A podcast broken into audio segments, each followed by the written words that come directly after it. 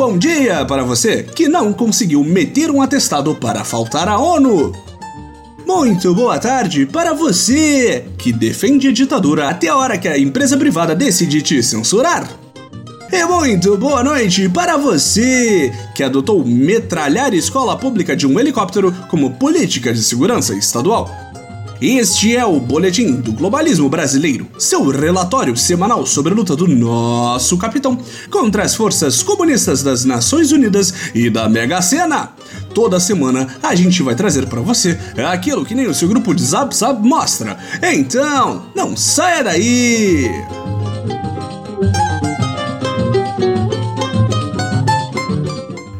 Que as más línguas reportem que este navio chamado governo Bolsonaro é na realidade um Titanic de falso patriotismo destinado a se chocar contra um iceberg de realidade, o boletim vem até os ouvintes reportar a batalha campal digital da última semana.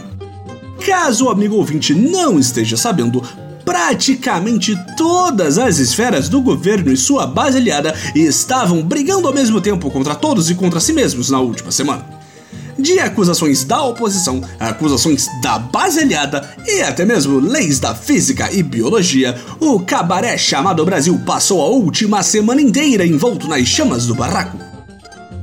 Foram cenas lamentáveis, como gostamos de ver, que foram brilhantemente compiladas pelo patriota Opalalão e que o boletim traz para você. Então pegue sua pipoca e venha neste passeio pelos destroços da democracia brasileira. O primeiro passo desta briga de bar online foi a resposta da alta sacerdotisa do profeta Jair, Carla Zambelli, às declarações dadas pelo comunista ministro Gilmar Mendes à Folha de São Paulo. Em uma entrevista, o ministro declarou que o ideal seria que a popularidade de Sérgio Moro não influenciasse no julgamento de suas atividades ilícitas trazidas à luz pelos perigosos e totalmente reais hackers de Araraquara que já abordamos aqui do boletim. A deputada e furadora de fila para matricular o filho no colégio militar gentilmente retrucou a matéria, fazendo-se valer do artifício democrático chamado incitar a fúria popular contra a mera menção do cumprimento da lei, como deveria fazer qualquer aliado do governo ao primeiro sinal de investigação de qualquer tipo. Está certíssima, senhora Zambelli! Um dos núcleos que mais preocupa o boletim no momento é a base filosófica do governo. Se antes éramos um bloco firme na alucinação patriótica de que Jair Bolsonaro seria com certeza um bom presidente, atualmente vemos mais e mais brigas internas rachando o núcleo místico da nova era. A última rusga de profetas foi o conflito aberto entre Janaína Pascoal, que, como os jovens dizem, cancelou o Olavo de Carvalho após suas declarações de que não importa investigar o judiciário e sim produzir conteúdo lacração defendendo o presidente Jair. Depois de ser acabado pela profetisa, Olavo rebateu, chamando Janaína de infantil, feia e cara de mamão. É uma briga de intelectos superiores que não conseguimos sequer compreender direito, amigos. Saindo de conflitos entre os poderes legislativo, judiciário e místico, mergulhamos no olho do furacão ao trazer uma batalha tripla dentro do próprio partido do nosso capitão. Enquanto tentam desesperadamente se safar de serem investigados por conta de suas completamente acidentais conexões com o crime organizado no Rio de Janeiro, a família Bolsonaro contra-ataca!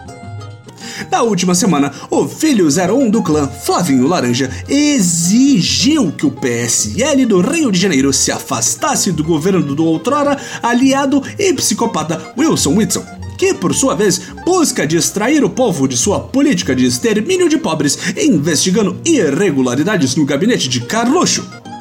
Paralelamente a isso, o líder do mesmo partido que está sob o controle de Flávio no Rio de Janeiro começa a fazer pressão para que nosso senador laranja favorito seja expulso do PSL. Major Límpio, que também tem uma série de escândalos para chamar de seus, acredita que Flavinho esteja manchando a honra do PSL ao ir contra o combate à corrupção. O que é o Jogo dos Tronos perto da política nacional, minha gente? Esse foi o nosso Boletim do Globalismo Brasileiro para a semana de 23 de setembro. Envie sua sugestão ou crítica para o nosso perfil boletimb no Twitter e fique ligado nas nossas próximas notícias globalistas. E lembre-se, pautorando na timeline acima de tudo, Brasil acima de todos.